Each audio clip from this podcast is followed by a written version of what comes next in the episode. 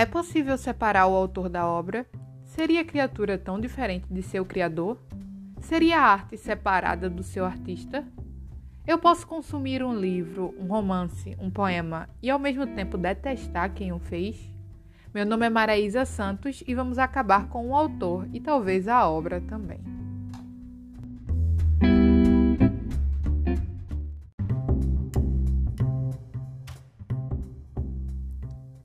O que é separar o autor da obra? É uma linha muito tênue e tem mais a ver como nós, leitores, nos relacionamos com a obra do que o autor em si. A verdade é que dificilmente você vai conhecer um autor que não deixou suas impressões digitais na sua criação. Os preconceitos, os equívocos, as ideias estão tudo lá.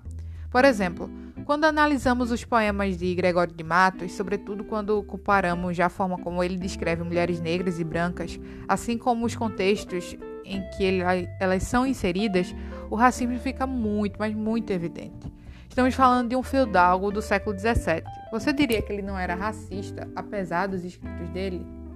No entanto, quando encaramos esse tipo de coisa que tem grande distância histórica, nós conseguimos lidar com a arte com menos julgamento e mais análise.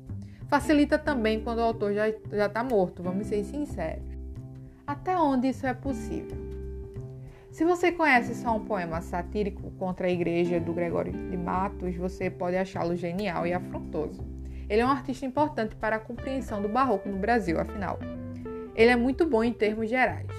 Diga-me, pode ser problemático e bom ao mesmo tempo? Há quem aponta que a literatura é sempre autobiográfica, mesmo que nós não venhamos saber de onde vem cada detalhe que o escritor colocou no texto, nem mesmo se ele é consciente disso.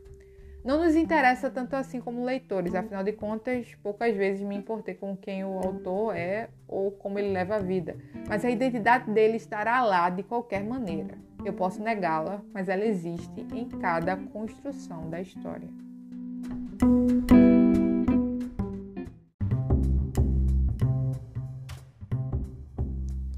E então, vamos boicotar?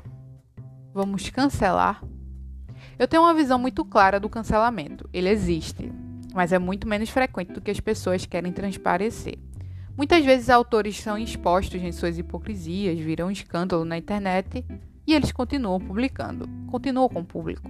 Isso é cancelamento? Claro que não. É um escândalo, é verdade, mas não é cancelamento. Cancelamento só acontece quando o público dessa pessoa desiste de financiá-la e consumir sua arte. Alguns reagem de forma positiva às críticas, mudam, conscientizam-se e isso fica claro nos próximos trabalhos deles.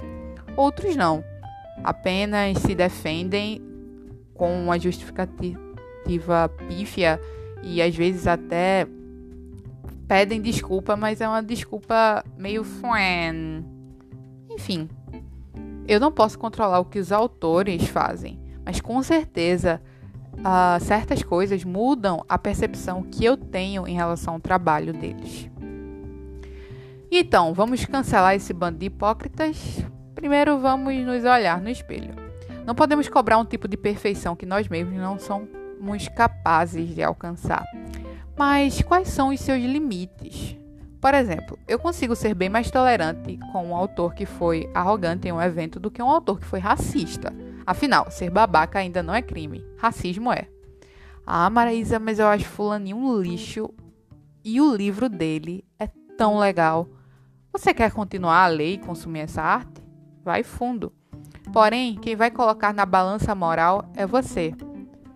Você não vai poder apontar para o coleguinha caso ele consuma a arte de alguém que você acha mais problemático ainda e uh, ainda o acompanha.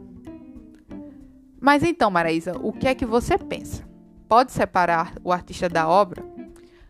Num mundo tão autoral é muito difícil, quase impossível fazer isso. Porém, há a possibilidade de quando existe uma ignorância de quem o artista é, assim como a consciência de que há algo de muito bom naquela arte, tão bom, tão bom que você é capaz de ignorar o que é problemático. Afinal, arte não é religião, você não precisa transformá-la em sua Bíblia.